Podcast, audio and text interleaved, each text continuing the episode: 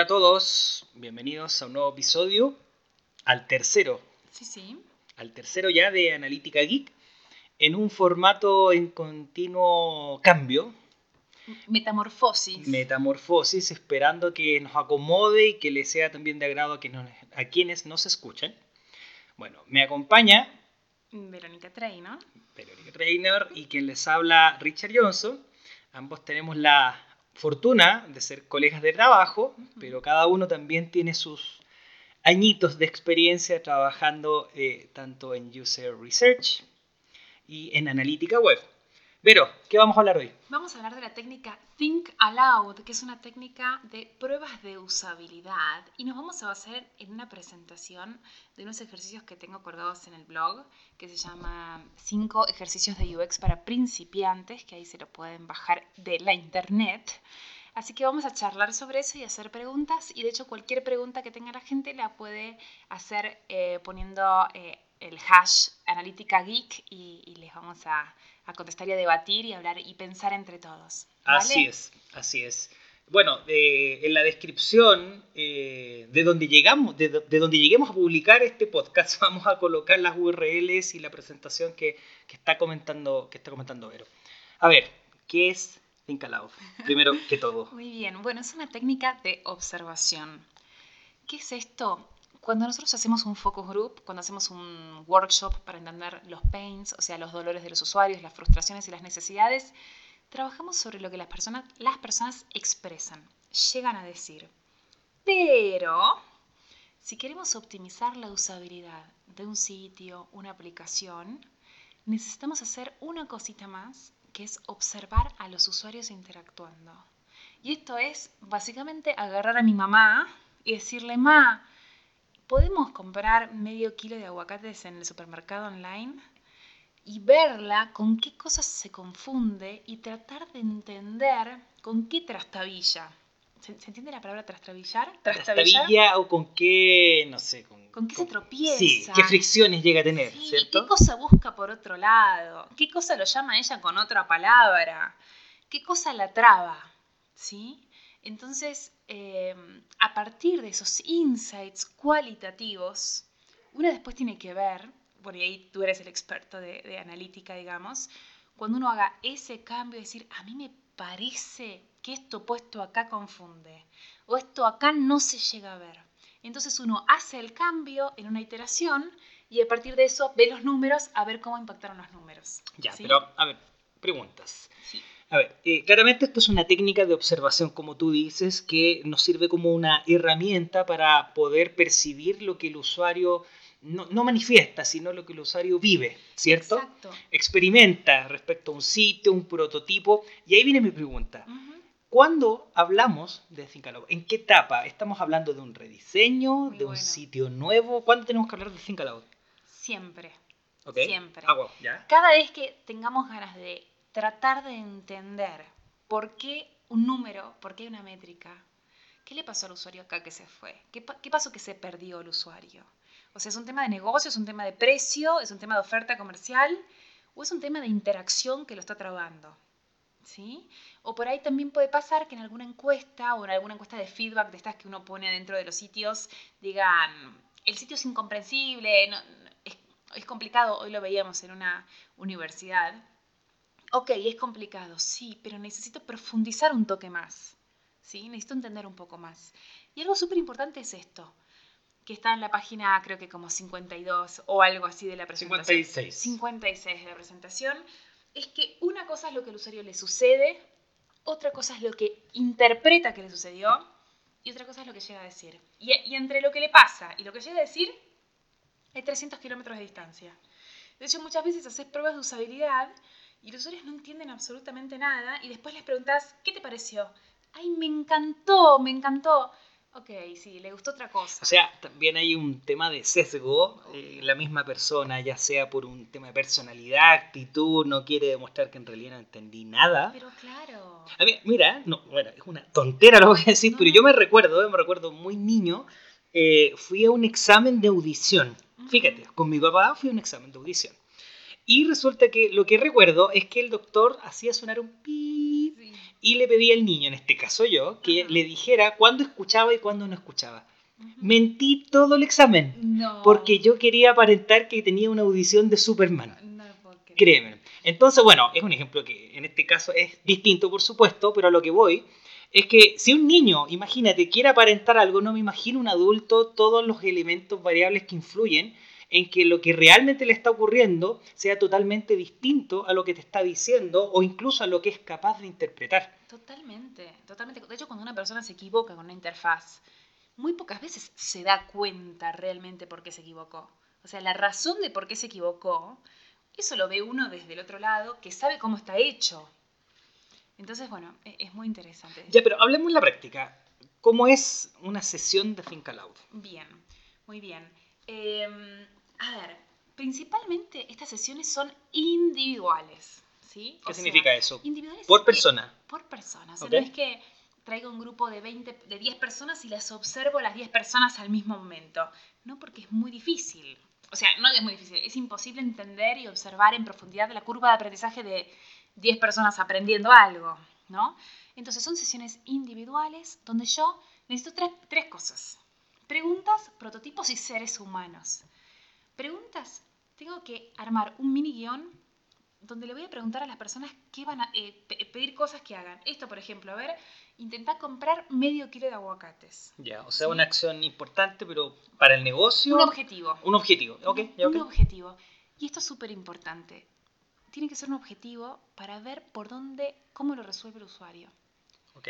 Y no ponerle en el guion, bueno, a ver, primero regístrate, después hace tal cosa, después, no, no, no. Hay que ver qué tiende a hacer la persona. O sea, básicamente tú lo pones, a ver, si vamos a hablar de un sitio, Ajá. ¿cierto? Bueno, después habla- vas a hablar de, de prototipos, pero lo, lo enfrentamos a una interfaz, ¿cierto? Un- Una interfaz y le damos una tarea.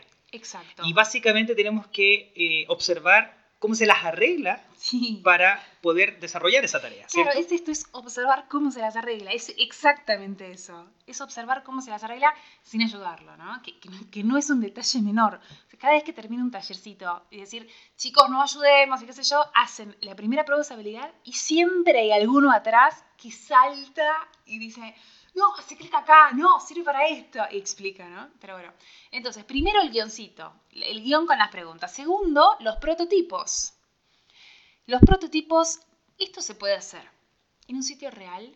Por ejemplo, puede venir a un supermercado y decirnos, en nuestro sitio tiene problemas de conversión o queremos entender cuáles son los problemas de usabilidad de nuestro sitio. Bueno, hacemos pruebas de usabilidad sobre el sitio online.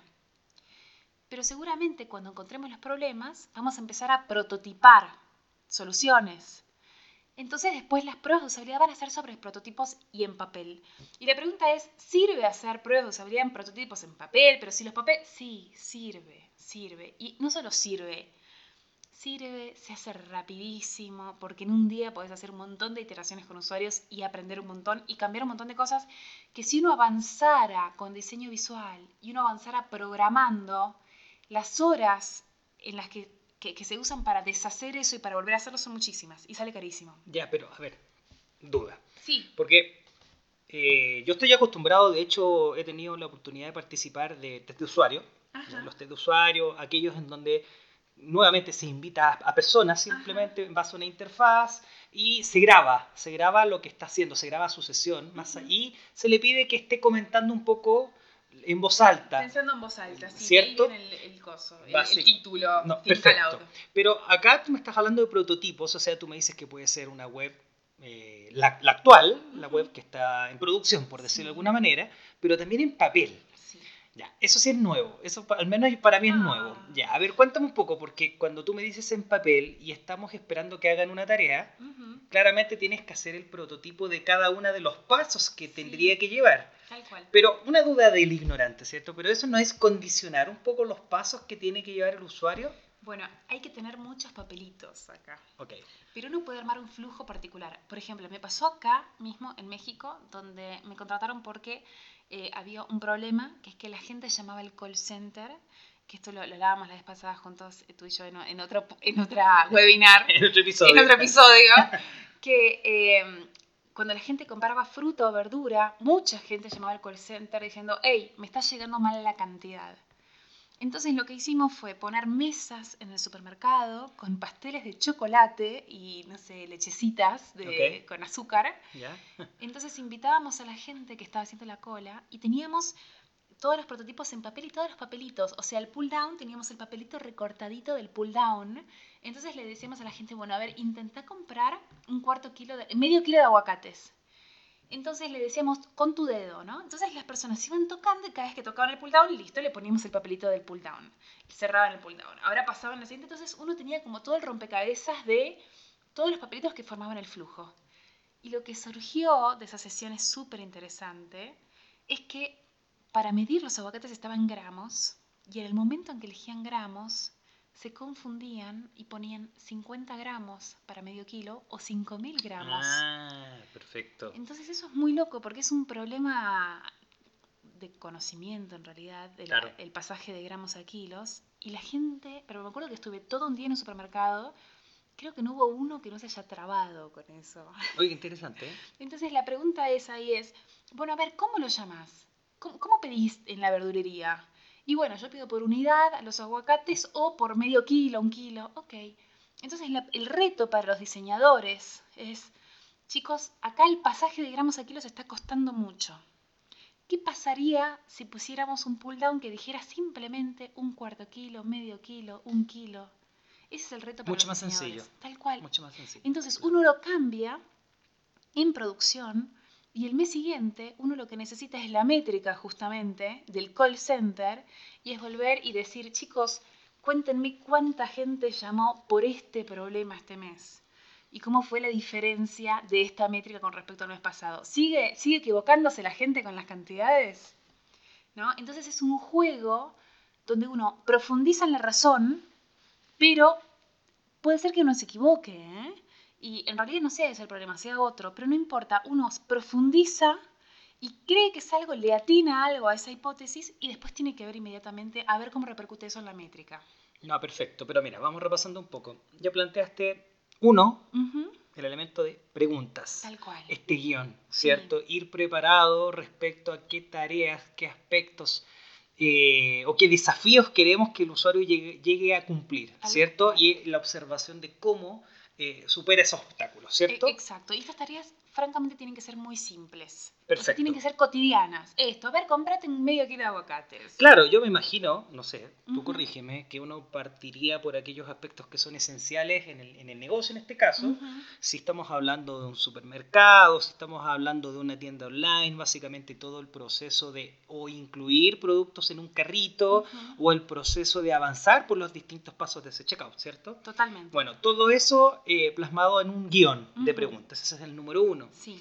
Eh, el número dos, el prototipo, es básicamente este objeto o interfaz que puede ser tanto digital como Ujú. físico, Tal cual. que le permite al usuario ir explorando, ir viendo opciones en base a nuestras preguntas o el guion, ¿cierto? Ir jugando. Ir jugando. Ir jugando. Ir jugando, ya. ¿Qué significa el número 3? Seres humanos. Seres humanos. Ah, ya. O sea, no, no hablamos de perritos ni gatos, No. hablamos de personas. Y no hablamos. A decir algo no hablamos de programadores tampoco. No, no, igual. también- Eso lo vamos a censurar. Eso lo vamos a censurar. Estamos perdiendo rating. No, no, perdón, chicos, los amamos igual. Eh, algo súper importante: las pruebas de usabilidad no se pueden hacer con nadie del equipo, con ningún programador y con ningún diseñador. Programador, ¿por qué no? Porque el, el programador ya sabe cómo está programado, ya, ya lo sabe. Y su modelo mental, su forma de pensar es otra. Diseñadores, porque te van a decir, ay, ese color no me gusta, ¿no? O sea, se, se- se te va para otro lado la prueba. Nos van a censurar, pero nos van a censurar. No, no. Y, mm, y gente del proyecto, pero yo no les puedo explicar la cantidad de veces que he preguntado, ¿hicieron pruebas de usabilidad? Sí, sí, sí, acá con la gente del equipo. ellos. Con la gente del Entre equipo. el entorno. Claro. Claro. Ellos mismos. No, man, tenés que ver la curva de aprendizaje de una persona que sea completamente externa, completamente externa al proyecto y, y este el mundillo, digamos. Ya, pero externa. Pero aún así, ¿cualquier persona? bueno, ¿O uno tenemos que pensarla en, en, en, en el fun- target, claro, en sí, el totalmente. perfil? Uno primero, en realidad, eh, define las personas, o sea, los, los perfiles de usuarios que, que entrarían al sitio, Y sería ideal encontrar usuarios que cumplan con ese tipo de personas, que cumplan con esos perfiles. ¿Quién define eso? ¿Lo, lo ayudamos al cliente? ¿Lo define el cliente? Eh, bueno, en realidad nosotros ayudamos al cliente a definir las personas. eh, y las personas las definimos con el equipo de marketing a partir de estudios de segmentación de mercado y también los que, los que nos ayudan mucho a armar estas- estos perfiles son los chicos del call center.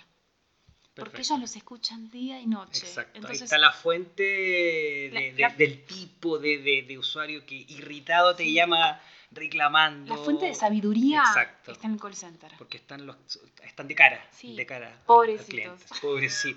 Pobres víctimas. Pobrecito. Pero mira, aquí tú me estás hablando básicamente de quiénes son el, el sujeto de, de observación, Sí. ¿cierto? Ay, ¿sabes qué? Un detalle. ¿Mm? También es importante cuando uno hace pruebas de usabilidad eh, definir eh, si uno va a hacer pruebas de usabilidad sobre usuarios que entran por primera vez al sitio, o sea, novatos, o usuarios frecuentes para ver su, su curva de reaprendizaje. Ah, perfecto. Pero me imagino que eso va a depender también de qué es lo que estamos evaluando. Sí, Porque si estamos evaluando, imagínate, un sitio que quizá lo que lo estamos creando, desarrollando por primera vez, o sea, claramente ahí el, el- el tipo, el tipo de, de usuario que, vamos a, a recibir va a ser primerizo. Totalmente, pero si tenés un sitio que tiene mucho tráfico y usuarios muy frecuentes que aman el sitio, que tienen una relación con el sitio, y de repente les vamos a cambiar la interfaz, hay que ser muy cautelosos y hacer pruebas de usabilidad con esa pobre gente. Justo ayer, eh, no, no me acuerdo ya quién, pero alguien me contó que en su banco cambiaron la interfaz y me dijo, y ahora no encuentro nada. Pobre gente, el reaprendizaje puede ser muy frustrante. Claro. Muy frustrante. Ya, pero el punto 3, entonces, de estos elementos de, de- de las técnicas de Think Aloud. Seres humanos, eh, hemos, eh, hemos conversado básicamente del sujeto de observación. Sí. La otra pregunta relativa a seres humanos. ¿Quiénes debiesen Mm, ser o qué disciplina, habilidades o perfil de Sí. consultor o profesional debiese ser quien lleva a cabo, Quien modera. eh, exacto, que modera y que supervisa, porque básicamente es una coordinación entre varias partes. A ver, en principio es una persona de esto que hacemos nosotros en Multiplica Lab, que es User Research. Eh, los skills, para mí que tiene que tener esta persona, es que en principio tienen que ser muy, muy, tiene que ser una persona muy observadora, muy observadora, que capte, que capte cosas, que mire la cara, que mire el, el torso. Y, y que tiene que ser muy paciente, me imagino, porque Re. ya me imagino, no, no apreté ahí, no, lo hizo mal, no, devuélvase, hágalo de nuevo, sería horrible. Aparte hay gente que se toma mucho tiempo. O sea, imagínate. O sea, tenés que ser súper, súper paciente, observador, aguantar a la persona que se va a equivocar 30 veces con cosas. Y vos ya sabés, eh, señora, se va a equivocar, se va por ahí, pero paciencia absoluta. Claro. Entonces tiene que ser una persona muy observadora y muy paciente. Creo que son esas dos cosas principalmente. Principalmente. No, está interesante. O sea, básicamente tenemos primero un perfil de profesional o consultor con una alta capacidad de observación, eh, paciencia, por supuesto, ordenado, porque tiene que estar enlazado con los dos primeros puntos, ¿cierto? Ujú. Tener un guion muy claro. Sí. Eh, a ver, pero en la práctica eh, hacemos este, esta técnica con un usuario, otro usuario y otro usuario. ¿Qué viene después? ¿Cómo esto se manifiesta en valor? ¿Cómo se manifiesta en recomendaciones? Muy interesante, muy interesante. El desafío es bajar esa observación a un reto para el diseñador. Pero un reto muy claro, tiene que ser muy claro. Y de hecho, a mí me cuesta muchas veces esto, que yo lo veo y lo entiendo perfectamente. Y a veces me da fiaca, no sé si se entiende la palabra fiaca. No, ni idea. ¿Qué es eso? no. Me da eh, eh, vagueza, vagueza ok. tomarme el trabajo de estar con el diseñador y contarle, y digo, Buah, le paso el informe y que entienda. No, tengo que pasar tiempo con el diseñador, bajar esos hallazgos a tierra y explicárselos bien al diseñador para que el diseñador entienda el problema y busque una solución gráfica al problema. Perfecto. ¿Sí? O sea, tú, en este caso como consultor, más allá del reporte de turno, que lo más probable te irán a pedir porque te piden un entregable, ¿cierto? Tal cual. Pero más allá de eso, tú de alguna forma eres la que absorbe tanto los inputs desde el punto de vista del cliente y bajo la experiencia que tienes, eres capaz de poder resolver o generar una recomendación que en este caso va al diseñador. Sí, sabes que en realidad más que recomendación, ¿Ya? yo lo que armo es el reto. Es decir, encontramos este problema. Los usuarios, lo que pasaba en el supermercado, no pueden, les cuesta mucho pasar de gramos a kilos. Ese es el problema. Entonces es captar mucho el problema para pasárselo al diseñador y el diseñador va a tener que ser el creativo que busque una solución. Entonces tengo que ir y explicarle al diseñador, mira, parece como que la gente pide los aguacates o por unidad, o sea, dice, dame cinco aguacates o dame un aguacate y no se fija en el peso, o pide aguacates por kilo. Y cuando hablamos de kilo, hablamos de cuarto kilo, medio kilo, un kilo, un kilo y medio, ¿sí? Entonces yo lo que le tengo que pasar es el problema cognitivo al usuario, al diseñador. Y el diseñador es el que va a buscar una solución creativa al problema. O sea, ya no es que los diseñadores hacen arte pop. No, no es arte pop. Es una solución a un problema de la gente. Perfecto. O sea, hay un proceso que básicamente tenemos que llegar a resolver en base a esa identificación de fricciones, de, problemas que el usuario está teniendo para avanzar. Mira, vamos haciendo un resumen, porque yo creo que el tema está bien interesante, pero tampoco la idea es alargarlo, sino que podamos tener cierto, cierto feedback. Eh, los tres puntos claves, claramente, estamos hablando de preguntas, el guion, el Guión.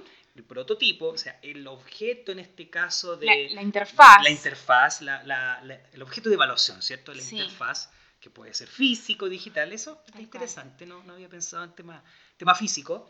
Y el tercer elemento, por supuesto, el ser, humano. O sea, ¿Sabes qué? ¿Mm? Igual agrego una cosa. Lo que vamos a observar no es solamente la interfaz ni el ser humano. Lo que vamos a observar es justamente la relación que se establece entre la interfaz y el ser humano. Por eso esto se llama Human Computer Interaction. Lo que analizamos es la interacción, es ese diálogo que se establece entre el humano y la máquina. O sea, ese es nuestro objeto de estudio, el diálogo. Perfecto, me encanta. Estimada, déjame hacerte una última pregunta, ya casi a modo de resumen, para que no quede la impresión de que no entendí absolutamente nada de lo que dijiste. Pregunta muy sencilla. Diferencia entre el Think Aloud y un test de usuario. En pocas palabras. Un test de usuario. Lo que pasa es que test de usuario a ver, es como, como que está medio mal dicho en realidad. Em, hay muchos tipos de tests de usuarios, porque uno puede jugar con preguntas interactivas con heatmaps, que esto lo vamos a ver en otra oportunidad, donde vamos a ver si los usuarios localizan o no las cosas. Vamos a hacer, o sea, podemos hacer distintas dinámicas de tests de usuarios. Pero Think Aloud específicamente es un protocolo, es una técnica que sirve para analizar esta interacción, para analizar la curva de aprendizaje. Esa relación entre eh, persona y máquina. Exacto. Ya, perfecto. Exacto, exacto. Perfecto. Me encantó. me encantó y no puedo creer que llevamos casi 25 minutos, ¿verdad? No lo puedo creer, se nos pasó el tiempo, pero yo creo que ha estado bastante bien. Ay, un placer estar contigo en, esta, en este tercer episodio de Analítica Geek. Sí, la verdad estuvo bastante interesante, aprendí cosas, eso es ah. lo que, lo que hemos estado buscando con, esto, con esta iniciativa. Así que, estimados, quienes sean los que nos están escuchando, primero que todo, muchas gracias. Sí, sí, sí. muchas gracias y, estamos totalmente abiertos. Sí, sí, ahí tenemos nuestro hash, Analítica Geek. Analítica Geek. Y en Twitter. En Twitter y en Facebook también. Eh, sí, creamos nuestra página, pero ya, la vamos a difundir cuando tengamos algo que colocar. Muy bien, muy bien. Bueno, un saludo para todos. Eh, sí, estimados, que estén muy bien. Chao, chao. bye, bye.